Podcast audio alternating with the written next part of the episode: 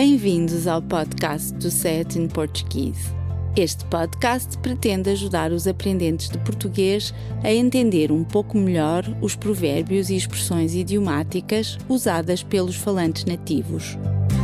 A quando das eleições presidenciais norte-americanas de 2020, li um artigo no Jornal de Notícias que começava assim: Será ou não coincidência mas no ano de maiores tensões raciais desde a era Luther King, uma mulher de cor, filha de imigrantes, uma indiana e um jamaicano, chega à vice-presidência dos Estados Unidos.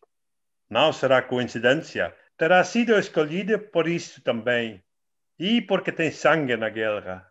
Chama-se Kamala Harris e, para lá do tom da pele, é mulher.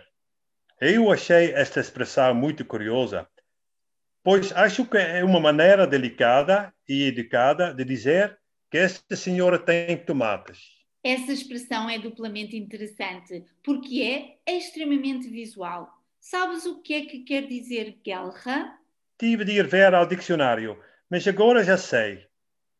É o mesmo que brânquia, o órgão respiratório que permite aos peixes ou outros animais aquáticos absorver o oxigênio dissolvido na água. Para poder absorver o oxigênio, as guerras ou brânquias possuem uma rede de vasos sanguíneos na sua superfície e é por isso que são cor de sangue ou de um tom vermelho muito vivo.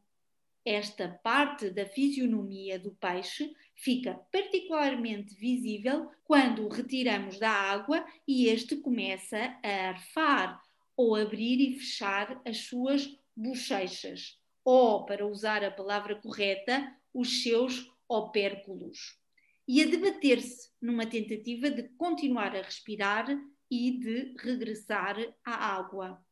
Estou a perceber o que queres dizer. Perante essa imagem, não é difícil associar sangue na guerra como uma pessoa vivaz, audaciosa, destemida, corajosa até que luta por aquilo em que acredita.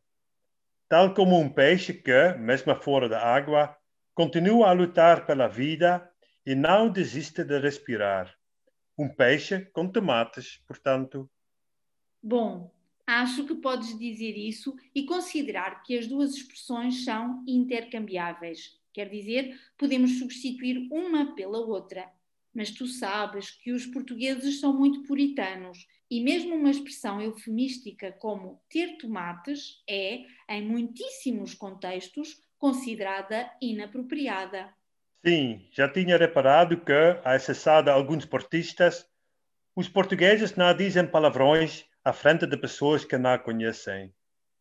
Eu diria que não usam palavrões à frente de alguém que não conhecem muito bem, isto é, familiares ou amigos bastante íntimos. Então, fazendo essa ressalva contextual, as duas expressões são sinônimas ou não? Eu continuo a acreditar que existe uma pequena nuance entre as duas frases.